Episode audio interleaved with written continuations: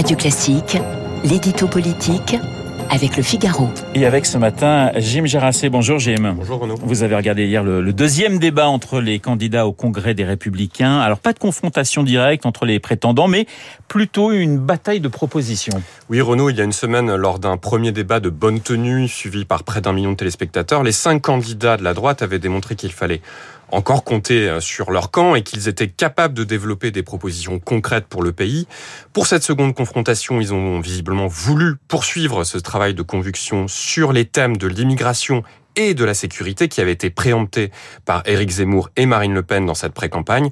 Quota migratoire, limitation du droit du sol, port du voile, peine minimale, réforme de la police, tous les candidats avaient affûté leurs propositions sur ces thèmes qui font partie des priorités euh, des adhérents LR. Et le débat était finalement euh, très limité puisqu'à part quelques nuances entre Philippe Juvin, le pragmatique, et Éric Ciotti, le décomplexé, tous les candidats étaient réunis sur une ligne, celle de la fermeté. Ça signifie que les candidats ont parlé d'abord à leurs militants et pas à l'ensemble des Français? Eh Bien Renaud, c'est tout le risque de ce genre euh, d'exercice. Les candidats ont un souci immédiat qui est de convaincre un maximum d'adhérents des Républicains qui constitue le corps électoral pour le congrès de début décembre. Il faut donc leur donner des gages, d'où le catalogue de mesures développé hier soir, à la limite parfois, il faut le dire, du concours Lépine. Ce qui manquait peut-être hier, c'était probablement d'ailleurs lié au format de l'émission, c'est l'expression d'une vision globale pour le pays.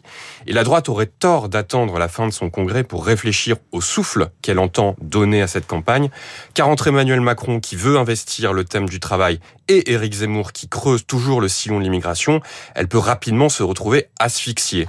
Xavier Bertrand l'a bien compris et semble déjà penser à l'après-congrès. Congrès, pardon, c'est lui qui a décoché le plus de flèches à l'encontre d'Emmanuel Macron, l'accusant notamment de reprendre à son compte les solutions de la droite. Lui aussi qui a donné la définition la plus précise de ce qu'il appelle la droite républicaine, une famille qui regarde les sujets en face et qui les traite avec fermeté, tout en restant dans le cadre d'un parti de gouvernement. Il reste donc aux, aux cinq candidats deux débats pour aller plus loin, Jim. Et oui, et pardon.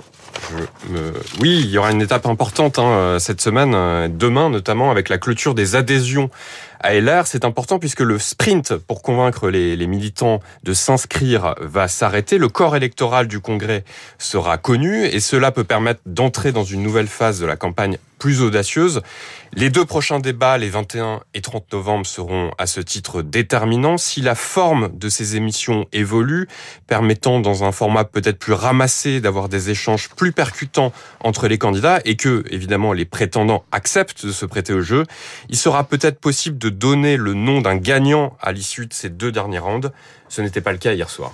L'édito politique signé ce matin, Jim.